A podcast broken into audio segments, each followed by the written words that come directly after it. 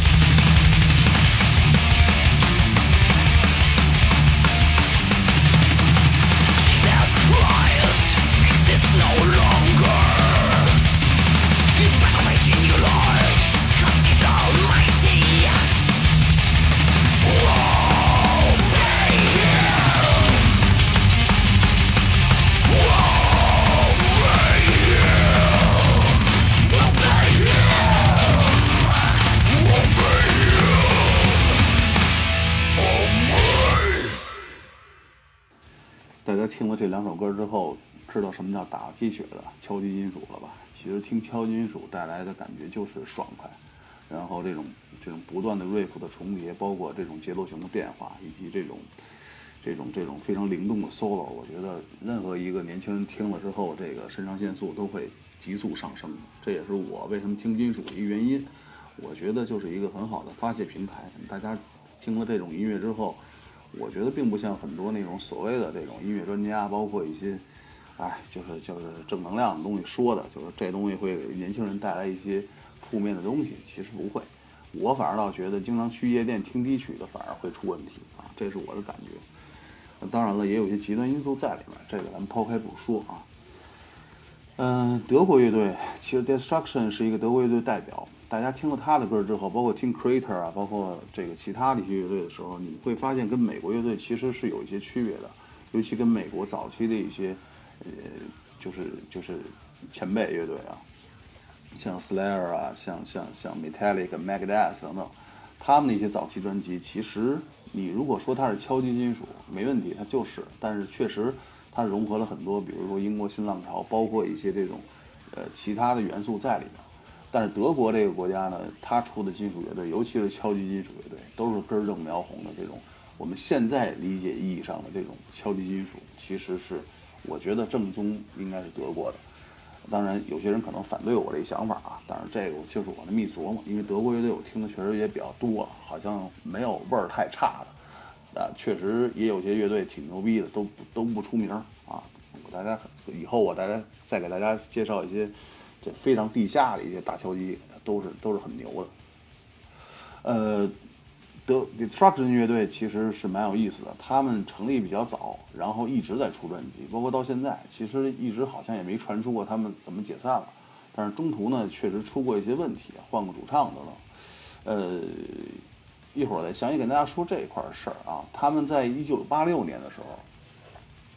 这个出了他们的第二张惊天的专辑，叫《Internal Devastation》。那这张专辑呢，其实，呃，跟第一集有非常强的这种延续感啊。歌名也好，一个 Internal，一个一个 In Eternal，一个外一个内，就等等这些东西。然后包括他们这个专辑的这个原始阵容一直保留下来了，所以我觉得这张专辑跟第一张专辑没有什么太大的这种这种这种出入，都是经典。这张专辑在录音上吧，大家可以听得出来，确实，如果是听到 CD 的话啊，确实比第一张专辑要要好一些。但是，一九八六年那个年代嘛，我相信那个技术还是那种就是比较原始的技术，所以录出来的声，现在听起来反正是不过瘾，但是确实也是很好听的。呃，怎么讲呢？但是我我推荐歌呢，我觉得还是应该保证歌的质量，让大家听得爽快啊，我就不想。就是就是放一些特特别单薄的声音出来，还是要敲击嘛，还是要爽。所以，呃，这张专辑给大家推荐两首歌，一个《Curse the Gods》，一个《Confound Games》。呃，这两首歌也是出自于这个他二零这个这个这个二零零七年的专辑里面的，他这个翻唱的这个一首歌。但是呢，那个《Confound Games》，我给大家放一下这个就是原始的。他们在这个 Internal Devastation 里面这首原版的这种这个这首歌演绎，大家可以对比一下，听一下这个两种录音的这种区别有多么的大啊！那这个这张专辑整体来讲呢，它和欧美的美国的一些大牌乐队，像 Slayer 啊，它的一些早期专辑有点像，呃，整感觉啊，就是那种有点有点，大家可以自己听一下，尤其是 Hell Awaits 那张专辑，有一点非常非常接近。呃，但是甭管怎么说吧，我觉得就是说，Destruction 给我带来的惊喜，这张专辑已经是进一步确定了他们在我心中的地位，也确定了他们在这个重金属，尤其是敲击金属节的地位。那大家听一张，听一下这两首这张专辑中两首歌，一首是来自2007年翻唱的，一首是来自于他们86年的这个专辑里边的原版。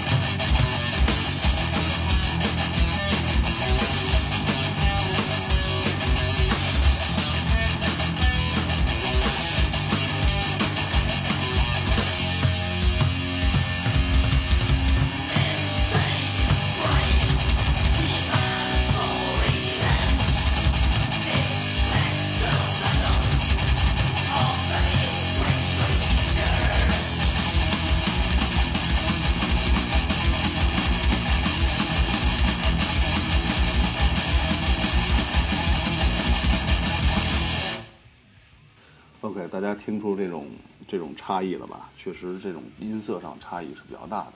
当然，这个如果大家听 Destruction 的话，我还是建议大家从第一章、第二章到一直往下听，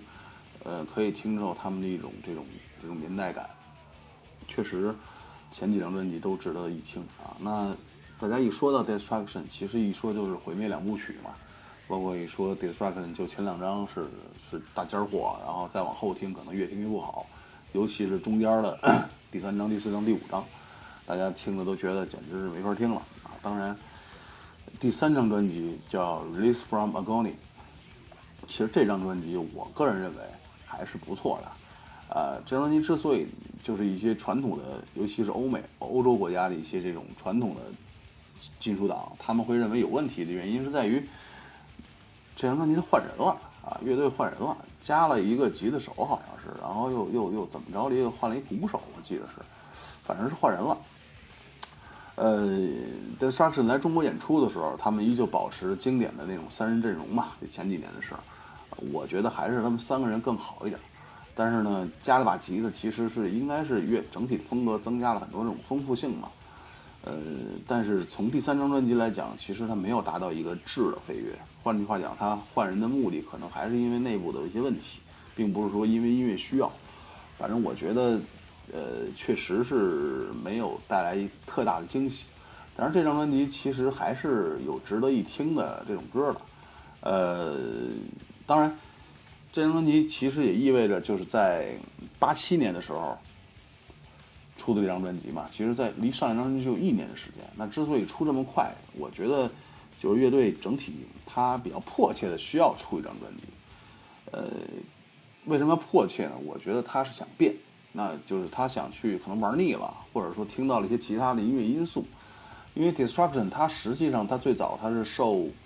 呃，最早受英国新浪潮的一些乐队的影响，比如 Iron Maiden 呀、Mercyful Fate，包括像美国的 Motorhead、Motorhead，影响比较大。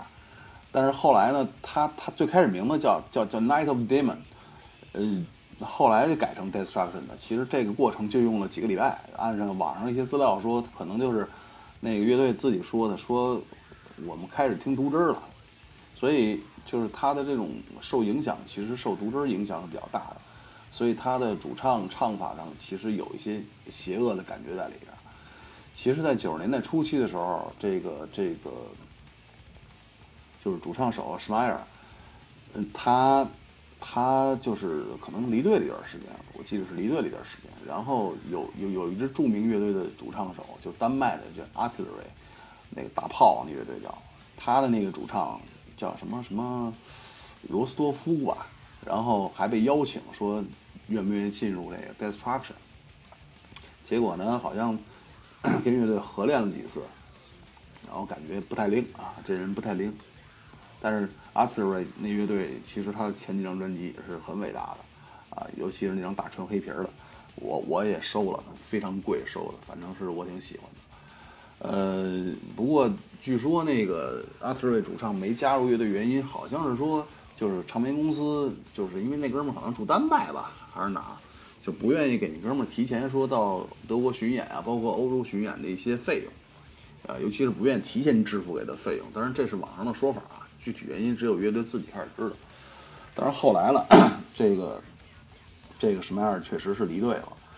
呃，尤其是在出完了这张呃《Release from Agony》就八八七年的专辑之后，乐队增加了一个吉他手跟一个好像鼓手之后，然后就就离队了。这张专辑呢，当时就是也是他在离队之前出的最后一张专辑，那这个多数歌曲其实。我觉得大家可以听一下，反正没有前两张爽，但是有一首歌就主打歌曲，我觉得还是还是让大家可以值得听一听的。嗯，那我给大家播放一下这首歌吧。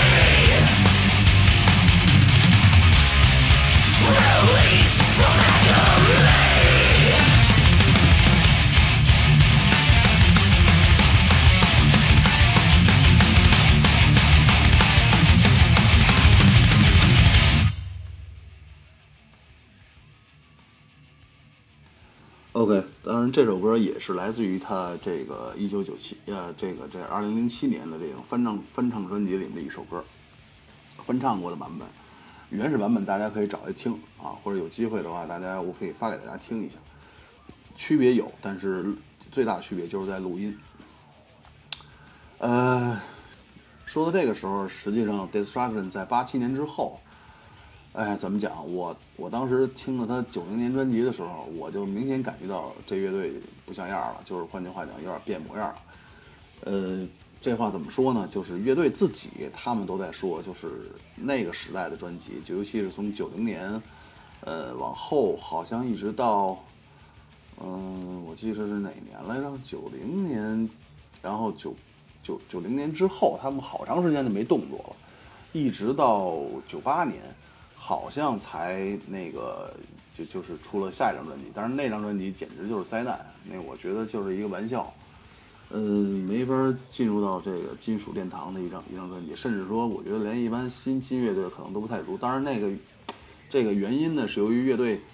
求变啊，确实求变。那这个在在对 Struck 乐队自己的这个这个这个这个呃思维里面。嗯，那张就是那个那个阶段的 Destruction，他们叫做新 Destruction，啊，就是不是他们 Destruction 的歌了，所以呃区别是非常非常大的。那 Cracked 就是一九九零年的叫叫 Cracked Brain，是他们换了主唱以后的一个一个一个作品。这张专辑呢，其实也不乏可听之处。当然，这个这首歌呢，就是它的主打歌曲，我觉得还还是能听的啊，还是能听的。呃，换了这主唱呢，叫安德烈，叫什么格雷德尔。这哥们也挺神的。我查了一下资料，这哥们好像也没参加过什么特特有名的乐队吧？我觉得。当然，他跟那个老主唱就是呃史史迈尔没法比啊，因为那史迈尔确实是在欧全世界的这个重金属界，确实是跟 Metallic 那哥几个都是齐名的一个老炮了。呃，一直是坚挺到现在。呃，什么玩意儿还参加过一支特牛逼的乐队，叫 Head，叫 Hunter 什么玩意儿来着？我记得是是是德国的 Head Hunter，Head Hunter，对对对，也是玩敲击的。他也在那乐队担任贝斯手跟那个主唱，也是非常不错的。大家可以找来听听，以后有机会可以给大家再播一下。当然那个只是一个一他的一个一个一个 other project 啊，就是不是一个主营业务，他主营业务还是要跟着 Destruction 全球巡演出唱片的。然后刚才说到他换了那个主唱，叫安德烈什么格雷德尔那哥们儿，好像关系也不是说跟乐队就是掰了或者怎么着的，就是就是就是乐队觉得还是他们老主唱牛逼，老主唱也觉得应该回到这个这个这个这个这个这个 Destruction 去，然后好像这 Smash 回来之后，就一下就就把乐队又带活了。首先呢，带着乐队先跟那个 NB 签约了，NB 就是 Nuclear Blast，大家很熟悉的一个重金属厂牌，也是世界上现在呃非常顶级的一个唱片厂牌了。呃，这这唱片出了很多专辑，也翻唱了很多经典专辑，但是这个翻翻翻就翻录了啊。当然，现在出的很多唱片就是不敢恭维啊，当然也有好的，也但是很少，我觉得。然后乐队在史迈尔的领导下进了这个大唱片公司之后，也开始陆陆续续就噼里啪啦开始出唱片了，也很稳定，然后也很频繁，三年出了三张，呃，就就就就一直是。表现比较稳定的，那后来乐队又又离开 NB 了，好像又进了那个 AFM 了吧？那公司反正就是名气也在德国，德国还可以，但是跟 NB 好像比不了吧？嗯，也是出了很多那种 Power 专辑，我记得那那个唱片公司。然后后来他们又又离开那儿了，然后又回到 NB 了，所以 NB 的吸引力还是比较大的。陆陆续续乐队又开始出唱片。那说远了啊，咱们先说回这个一九九零年这张唱片叫《Cracked Brain》。呃，这张唱片无论从封面设计，包括到这个这颜色，我都觉得就是不太像这个 Destruction 的风格啊。但是那个有一首歌，这个这个主主打歌吧，大家还是听一下。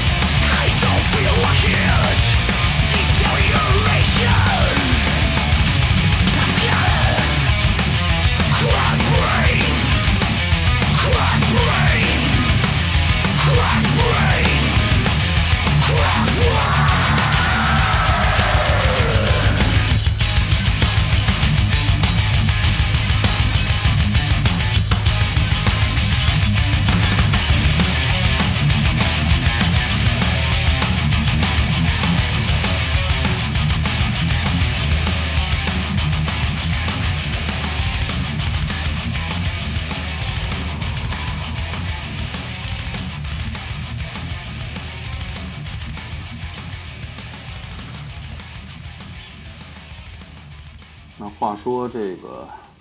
施迈尔带领 Destruction 回到这个 NB 之后，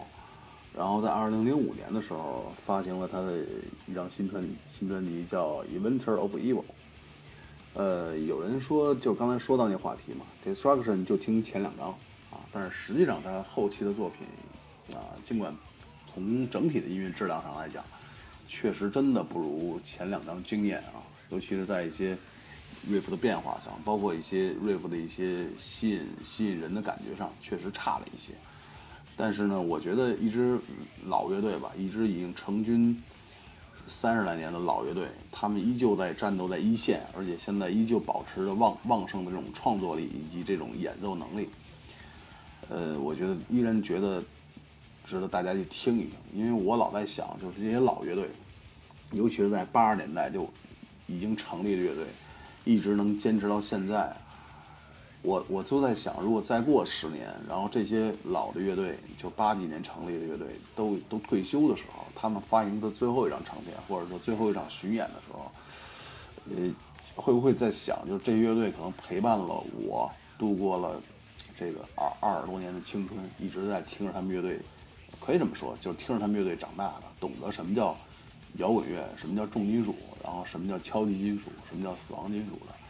我觉得我到时候会会挺挺惆怅的。呃，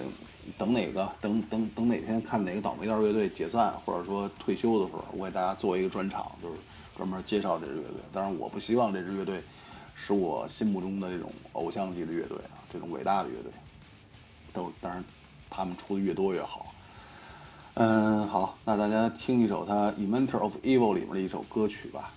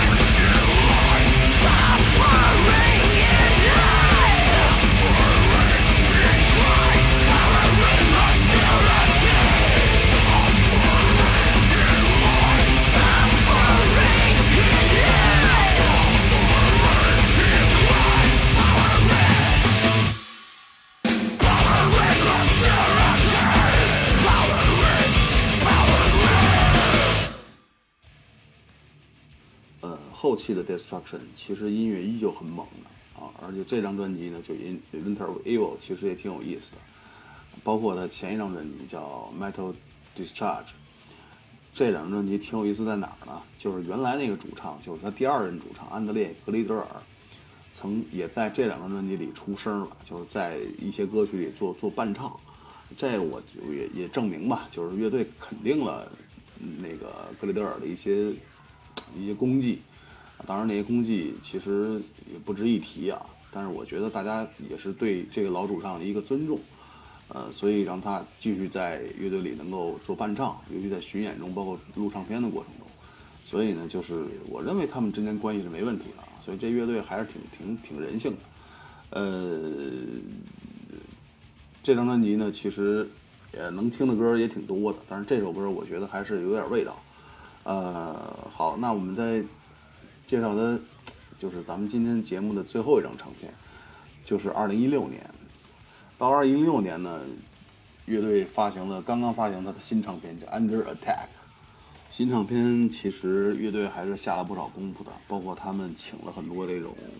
圈里的这种朋友吧，包括有几个特有名的，呃，一个是叫 Alex Camargo，是那个巴西那个 Crossing。他们那个乐队的呃成员，包括请了那个 Personal World 一个呃吉他手，呃鼓手鼓手给他们录录的鼓，那哥们叫什么马丁什么玩意儿，然后还请了 Head Hunter，当然是那个 Smile 的这个就是另一支乐队的吉他手过来给他弹弹琴，然后还请了一个我我我认为还挺好的一支瑞士乐队叫。呃，Portergeist 那个那个乐队的一个一个吉他手，这这这这这几这几个乐队，其实，在 thrash metal 圈还是小有名气吧，算不上一线乐队，但是我觉得还是算算得上能听的乐队。然后 Crossing 当然不是不是不是巴西那个 Crossing，不是敲击金属，但是那支乐队，我靠，是我是我真的是最最喜欢的一支死亡金属乐队之一了。呃，我也收集了他们所有的唱片，确实是。基本每个月能拿出听一嘴吧。嗯，这张专辑给大家推荐一首歌呢，叫《Black Metal》。这张专辑直接说明了乐队受毒汁影响有多么多么大啊！翻唱毒汁最有名的一张唱片中的最有名的歌曲《Black Metal》。呃，这首歌其实它这名字上大家不解释了，因为听极端金属的人都应该知道。其有些人说这个黑金属就是由于。独枝出了这张唱片之后，才有这个名称定位的。就像这个说 Death Metal 是因为 Death 出了第一张专辑之后，然后才有了这名儿。啊，当然这个很多种说法啊，咱也不考不考究了。呃，这张专辑跟他合唱的这首歌，其实是我认为整首整张专辑里面最大的亮点，真的是最大的亮点。当然，其他的歌曲呢，也不是说难听，但是我觉得依旧是没有达到他前两张专辑的那种水准，无论是从编排上还是 还是 riff 上，我觉得都是欠缺了一些一些一些灵动的东西。当然，乐队已经这个年纪了啊，咱也就不要求他们了。这哥几个好像都奔六张了，嗯，我在想，我要六十多岁的时候，我可能连听可能都费劲了，他妈的耳朵失聪那歇菜了，所以，别别别，呸呸呸。我觉得就是，反正能能能活多大听多大，这就是对重金属的一个追求。当然，你说重金属音乐对人体身体有没有害？其实这个我觉得现在没有任何证据。有经常，我觉得一些文化部门经常播一些国外的一些什么负面新闻，说某小孩听着戴耳机听重金属，第二天早上起来聋了或者死了，扯吧就不可能。你听京剧戴耳机听，他妈听听时间长了也会也会出问题。所以我觉得这不在你听什么音乐，而在乎你用的什么方式听。你要说把耳机戴耳朵上听二十四小时，你早晚得聋。所以这个咱不能说是音乐音乐的问题，对吧？嗯，这就不多评了啊，咱就听他这首《Black Metal》。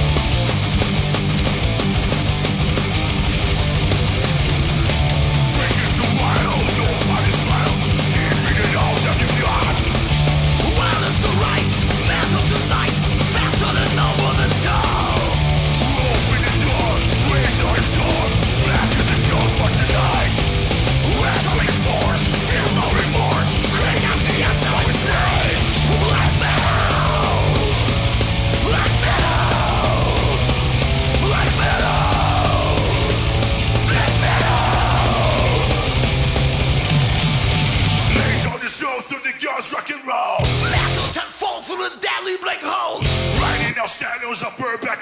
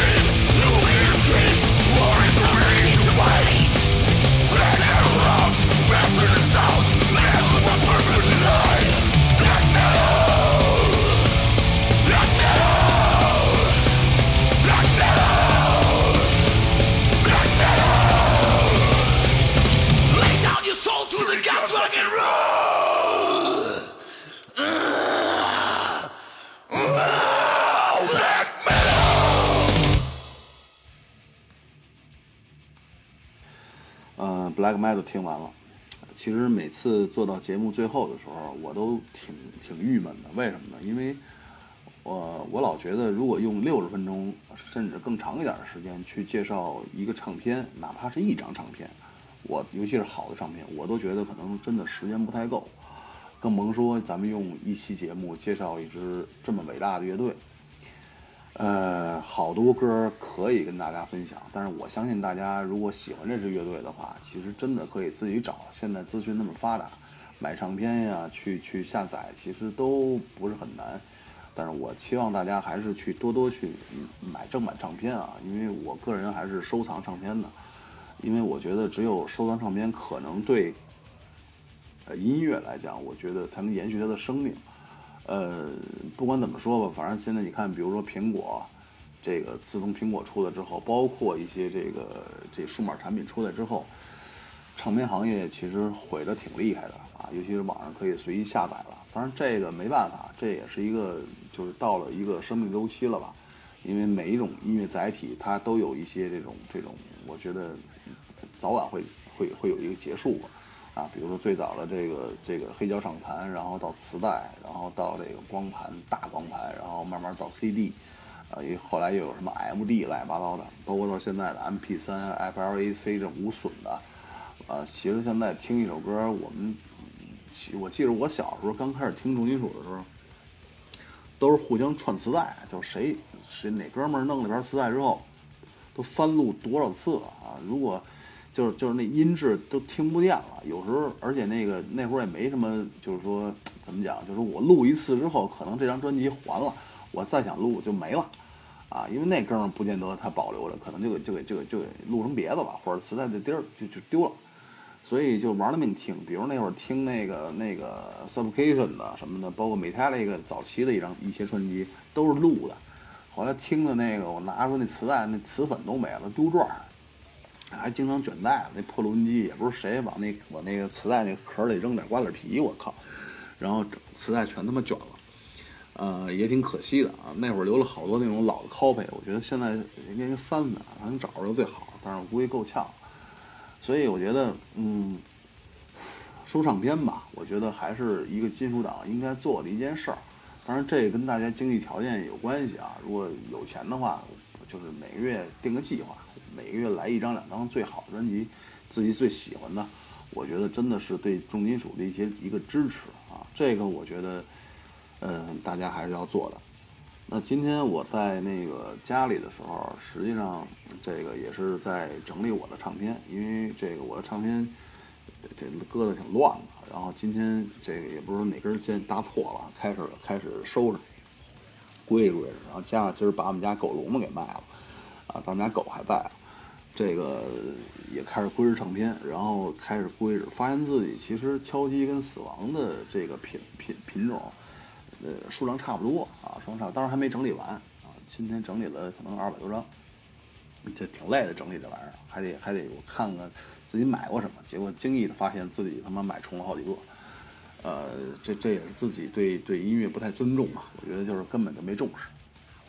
所以从以后呢，这再买盘，我肯定要看看自己整理出来这个表，然后咱们再再去再去买。前面两期节目这个放到网上之后，很多这种网友这个发留言问我说这个声挺好的，什么这那个的，然后问我用什么设备录的。哎，这这特简单，就是苹果手机，然后录我的这个语音口播，然后呢，这个再我用一个软件再去混缩我的这个歌啊进去就行了。所以我也希望大家对重金属唱片有一定这种研究的，或者听了很多年的这些老炮们、这些哥们们，我觉得大家可以亮出你们的绝活儿，这个也都去推荐一些东西，然后自己也没事儿做做节目，尝试一下，挺好的。因为这种音乐，我觉得是分享的快乐要大于自己听的快乐。当然，现在这个社会吧，不像小时候说一胡同的孩子或者街街里街坊的小孩儿跟大家一块儿长大的，大大家你听什么他听什么，他听什么你听什么，就那种追随性的东西。就跟小时候我那边似的，听一些谭咏麟啊，然后我们那哥们儿也开始听，那后来听重金属呢，他也开始听，一直到后来他成了一个著名乐队的吉他手，就我就不说是谁了啊，反正是国内现在挺著名乐队的吉他手。嗯，所以每次节目最后吧，我都跟大家分享一些这种感悟啊，听重金属这些感悟也好，包括一些呃一些自己的一些历史过程也好，我觉得我也期望能够别的网友能能够分享他的一些听众艺术的感悟，包括推荐一些唱片，我来给大家去播一播，放一放。呃，下一期节目呢，我们继续会做德国之旅。呃，德国的另一支这个大牌金属乐队，也是来自来过中国演出的一支乐队，Crater。呃，我第一期节目的片头曲啊，那段非常漂亮的那个那个片头曲，我觉得那那那首歌那首歌就是来自于 Crater 的经典专辑中的经典歌曲。当然，下一期会有比较有系统的给大家介绍一些 Creator 的经典唱片以及他的精彩歌曲，希望大家能够继续收听暗火电台，我们也将继续努力吧，咱们争取在二零一六年多出两期节目，二零一七年的时候我会拼了命的做下去，谢谢大家。